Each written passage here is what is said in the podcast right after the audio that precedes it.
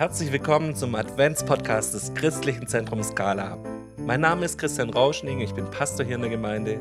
Täglich vom 1. bis zum 24. Dezember nimmt uns dieser Podcast mit in die Adventszeit und bereitet uns auf Weihnachten vor. Wir wollen uns in dieser besonderen Zeit auf Jesus und seine Ankunft in unserem Leben vorbereiten. Jeden Tag sind wir mit einer Person aus unserer Gemeinde unterwegs und öffnen zusammen eine neue Tür in unserem Podcast Adventskalender. Heute herzlich willkommen, Thomas Jussen. Herzlich willkommen, freue mich hier zu sein. Thomas, auf was freust du dich denn besonders in der Adventszeit? Meine Frau hat ja Jahr für Jahr in der Adventszeit Geburtstag. Dieses Jahr wird es ein besonders runder Geburtstag. Und ehrlich gesagt, auch wenn wir den aufgrund von Corona nur sehr klein feiern können, freue ich mich da schon drauf. Ähm, was leckeres Essen, ein kleines, schönes Fest äh, und meine Frau feiern, das finde ich schön. Das ist so ein Highlight für mich. Und wer mich kennt, weiß, dass ich nicht äh, kein besonders großer Fan von Adventsmärkten bin. Gerade die kommerzielle Seite, das finde ich schon auch irgendwie so ein bisschen komisch.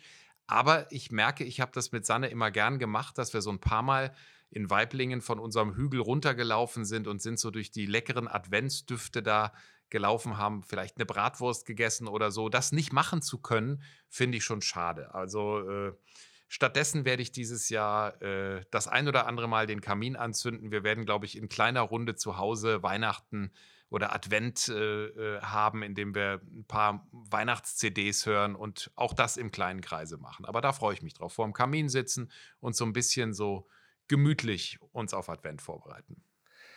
Du hast mir vorher erzählt, dass in eurem Agenturalltag das so läuft, dass du für viele Firmen und Kunden auch die Weihnachtskommunikation machst und dass du dann im September bei 30 Grad im Schatten da hockst und anfängst, Weihnachtskarten zu schreiben.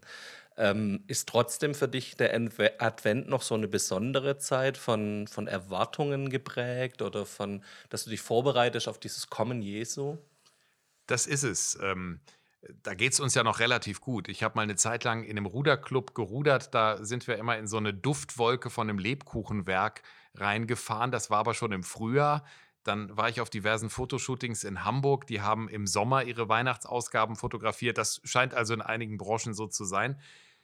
Und wenn du so sagst, äh, bereitest du dich auf Jesu Kommen vor, dann klingt das für mich schon sehr groß. Und ich würde sagen, so dieses endzeitliche Jesu kommen, das möchte ich gerade in diesen Tagen in mir nun wirklich so ein bisschen wegschieben. Da bereite ich mich nicht drauf vor. Aber den Gedanken, dass Gott ein kleines Baby auf die Welt schickt mit der großen Aufgabe, Retter zu sein, mein Retter zu sein, der Retter der Welt zu sein, aber dass Gott im ganz Kleinen anfängt und den finde ich schön dass aus was Kleinem was ganz Großes wird. Und diesen Gedanken lasse ich auch gerne in dieser Adventszeit. Also ich finde es auch gerade schön, dass wir so viel Zeit haben. Also, dass das nicht so ein Fest ist, was auf einmal da ist und ist wieder rum, sondern wir haben bewusst so eine Vorbereitungsrampe und werden eingeladen, uns wirklich auch gedanklich auf den Weg zu machen. Und das möchte ich dieses Jahr ganz bewusst auch wieder erleben, diesen Gedanken wirklich so in mein Herz fallen lassen, dass da was Kleines ist, was in mir größer werden und wachsen darf.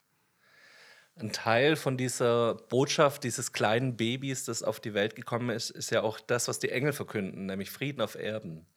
Und wenn wir aktuell so auf unsere Erde gucken, fühlt sich das oftmals nicht ganz so nach Frieden an. Was hilft denn dir persönlich, Frieden zu finden in deinem Alltag, in deiner Umwelt? Was mir sehr hilft, ist äh, jeden Morgen gleich nach dem Aufstehen eine Zeit in der Bibel zu lesen. Gar nicht lange, zehn Minuten, Viertelstunde, je nachdem, wie lang das Kapitel oder die Stelle ist. Aber was mir daran besonders hilft, ist zu merken, es dreht sich nicht alles um mich. Bewusst von mir wegzuschauen. Bewusst zu merken, ich stehe in einem Kontext mit Leuten, die heute da sind, aber auch mit Leuten, die schon vor 2000 Jahren, vor 5000 Jahren da waren. Das macht dich selbst ein bisschen kleiner und damit all deine Probleme und das hilft mir, friedlicher zu werden. Ähm, und es hilft mir sehr, mir bewusst zu machen, dass ich mich in der Liebe üben muss, dass das nichts ist, was von alleine geht. Also da weiß ich, da habe ich ein großes Feld vor mir, die Liebe größer werden zu lassen, mich kleiner werden zu lassen. Und wenn ich mir das ab und zu wieder wirklich bewusst mache, mir das ins Stammbuch schreibe, dann hilft das, friedlicher zu werden. Ja. Und ich habe ein Zitat gefunden im Laufe des Jahres, das hilft mir auch. Äh, Viktor Frankl hat mal gesagt, zwischen Reiz und Reaktion liegt ein Raum. In diesem Raum liegt unsere Macht zur Wahl unserer Reaktion. In unserer Reaktion liegen unsere Entwicklung und unsere Freiheit. Zitat Ende. Also dieser Gedanke, dass auf einen Reiz nicht unmittelbar meine Reaktion folgen muss und dass ich auch nicht das Gefühl haben darf, da gibt es nur eine. Wenn mich jetzt irgendjemand nervt oder provoziert, dann muss ich sofort so und so reagieren, sondern zu wissen, ich habe einen Moment Zeit, drüber nachzudenken und zu sagen, wie möchte ich denn darauf jetzt reagieren. Das versuche ich, äh, dass dieser Raum größer wird, dass das mehr Raum in mir gewinnt und ich insofern nicht immer spontan und dann vielleicht doof, sondern äh, mit ein bisschen mehr Überlegung und dann vielleicht auch liebevoller, weiser, friedlicher, friedvoller reagiere. Sehr gut. Dann auch du bist über einen Bibelvers gestolpert in deiner stillen Zeit und vielleicht kann es ja das heute ein Reiz in uns sein, der uns zu einer Reaktion führt und wir wünschen uns und wollen dir einfach gut zuhören jetzt, was du uns zu sagen hast. Also ehrlich gesagt bin ich nicht über einen einzelnen Bibelvers gestolpert, sondern ich bin sehr kompakt über die gesamte Weihnachtsgeschichte gestolpert. Die hat mich beschäftigt, wie du sagst, das hat im September begonnen mit den ersten Weihnachtskarten, die ich geschrieben habe. Da groovt man sich ja quasi dann immer wieder so ein. Aber ich habe in der Tat in meiner regelmäßigen Bibellese erst vor ein paar Tagen die komplette Weihnachtsgeschichte gelesen und bin da wieder äh, erneut den Eltern begegnet, Maria und Josef, die unter großen Mühen nach Bethlehem reisen, weil die damalige Staatsgewalt das so für richtig hielt. Dann landen die beiden in dem schäbigen Stall und bringen dort Jesus zur Welt. Auf den ersten Blick ist er ja ein Baby wie alle anderen auch. Aber wenn man zweimal hinguckt, schon auf den zweiten Blick merkt man, das ist der, der schlussendlich alles verändert, der die Welt verändert. Zunächst seine damalige, aber wenn wir das zulassen, auch unsere heutige, also meine und wenn du willst, auch deine. Und zum Thema Veränderung habe ich was ganz Spannendes in einem Podcast gehört. Also ich höre unregelmäßig einen Podcast, der heißt Betreutes Fühlen. Und in diesem Podcast geht es um psychologische Phänomene. Und da ging es äh, in einer der letzten Folgen auch um die Frage, äh, wie sehr man sich verändern kann und wie Menschen da so drüber denken. Und da gibt es ein psychologisches Phänomen mit dem wunderbaren Namen End of History Illusion. Also das Ende der die Illusion, dass die Geschichte zu Ende sei. Und das Ding funktioniert wie folgt oder dieses Phänomen sieht wie folgt aus. Menschen, wenn sie zehn Jahre zurückschauen, stellen fest, dass sie sich definitiv verändert haben. Also sie stellen fest, dass sie andere Musik mochten, dass sie über gewisse Themen anders gedacht haben, dass sie sich anders gekleidet haben. Und jeden, den du fragst, der sagt, ja, das ist so, vor zehn Jahren war ich anders. Wenn du die Menschen aber bittest, in die andere Richtung zu gucken, nämlich zehn Jahre nach vorne, dann gehen die meisten Menschen davon aus, dass sie sich nicht verändern werden, dass alles gleich bleibt, wie es heute ist. Sie glauben also, dass das, was sie heute schön finden, sie auch in zehn Jahren schön finden würden. Das ist zum Beispiel eines der psychologisch erforschten Gründe dafür, dass Leute sich ein Tattoo machen, weil sie denken, das, was ich heute schön finde, werde ich bestimmt in 10, in 20, in 30 Jahren auch noch schön finden. Und ich glaube, die Logik würde sagen, wenn ich feststelle, ich war vor 10 Jahren anders als heute, ich war vor 20 Jahren anders als vor 10 Jahren, dann müsste man doch eigentlich denken, in 10 Jahren bin ich auch wieder anders. Aber das macht man nicht. Da gibt es auch eine, ähm, ein schönes Beispiel, wie man das wissenschaftlich erforscht hat. In Amerika haben Forscher Leute gefragt, wenn du das ein Konzert, ein Konzertticket für deine Lieblingsband buchen dürftest, die du vor, die vor zehn Jahren deine Lieblingsband war. Und das Konzert würde heute stattfinden. Wie viel Geld würdest du maximal dafür ausgeben? Und die Leute haben so im Schnitt geantwortet 85 Dollar.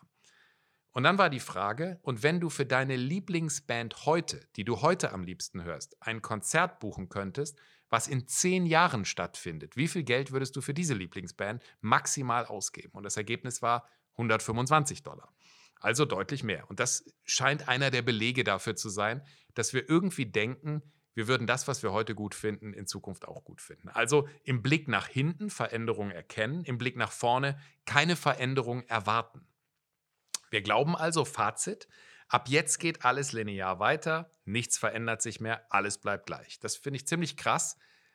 Vor allem, wenn man jetzt in die heutige Zeit guckt und denkt, dass da Menschen sind, die in der jetzigen Situation vielleicht denken, wie wäre denn das, wenn das jetzt die nächsten Jahre so weitergeht? Also wenn auch meine Gestimmtheit, meine Gereiztheit eventuell in den nächsten Jahren genauso sein könnte. Ich glaube, vielleicht eine Erklärung, warum das vielleicht schwerwiegender ist und momentan mehr Leute am Rad drehen, als irgendwie gut ist. Aber die gute Nachricht, und jetzt komme ich zurück zur Weihnachtsgeschichte.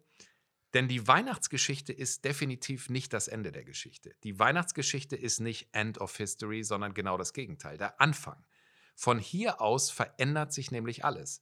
Das merkt man schon daran, dass die Zeitzählung sich verändert. Also ab dem Moment, wo Jesus geboren ist, wurde die Uhr zurückgestellt auf Null. Also nicht End of History, sondern Begin of History, wenn man so möchte. Gott und sein Sohn Jesus verändern alles. Und wenn wir das zulassen, wenn wir das wollen, wenn du willst, dann gilt das Angebot natürlich auch für uns. Dann können auch wir uns verändern. Ab jetzt. Wenn man das zusammenfasst, was das so bedeutet, dann heißt das, ich und du, wir können uns verändern. Das ist eine Teilbotschaft von Weihnachten, die ich da finde. Gott kann uns verändern, wenn wir ihn lassen. Wenn ich Ja sage zu diesem kleinen Baby in der Krippe und zu Gottes Heilsplan für mich und mein Leben, dann kann es jetzt losgehen.